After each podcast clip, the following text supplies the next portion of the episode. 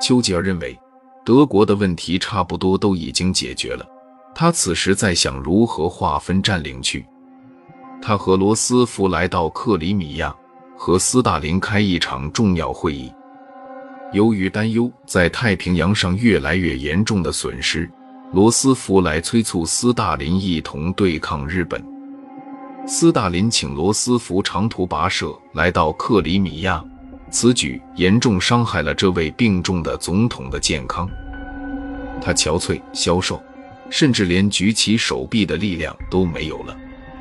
罗斯福一根接着一根抽烟，他非常虚弱。他将于几周之后去世。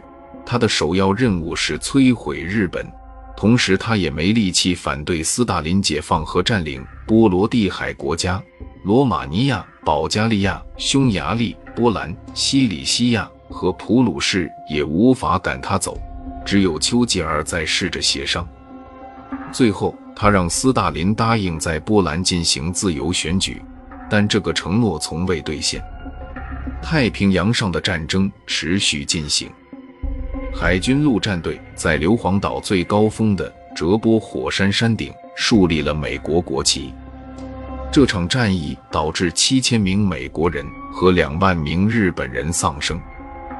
如今。波音 B-29 超级堡垒轰炸机可以从硫磺岛和太平洋的其他岛屿飞抵日本。人类发明了比在德累斯顿所用的磷炸弹更可怕的东西——由汽油和燃烧焦化剂混合而成的凝固汽油弹。一千七百吨的炸弹落在用木头和纸建成的小屋上。日本狂热的军事领袖让受害的人民陷入炼狱之中。但他们还要继续作战，尽管在东京发生的这场空袭造成了八万人死亡和一百万人无家可归。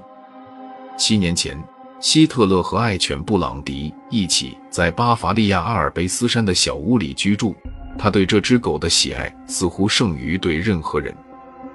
他预言，下一场战争不会跟第一次世界大战一样结束，德国不会投降。不是胜利，就是被歼灭。也许就是这种破釜沉舟的精神，使得他一直没有娶情妇伊瓦布朗。他说：“我已经娶了德国。”此时，他的德国正在崩溃的边缘，苏军已经包围了柏林，但希特勒拒绝承认失败。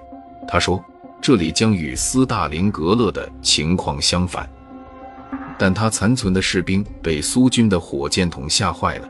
他们一个接一个的投降，美军和苏军在易北河上的托尔高桥附近会师，东西线的军队会师了，这是最后的结盟。艾森豪威尔用卡车将附近的城市喂马的居民载来，如此一来，他们再也不能说自己从不知情。他要让他们知道这种事实确实存在，好让他们能在德国作证。他们将证实自己看过从被驱逐者的身体上搜集来的刺青，用人皮做的灯罩，用皱缩的人头做成的指针。然后依照雅尔塔协议，艾森豪威尔从布痕瓦尔德撤军。在柏林，苏军离希特勒的碉堡只剩三百米远。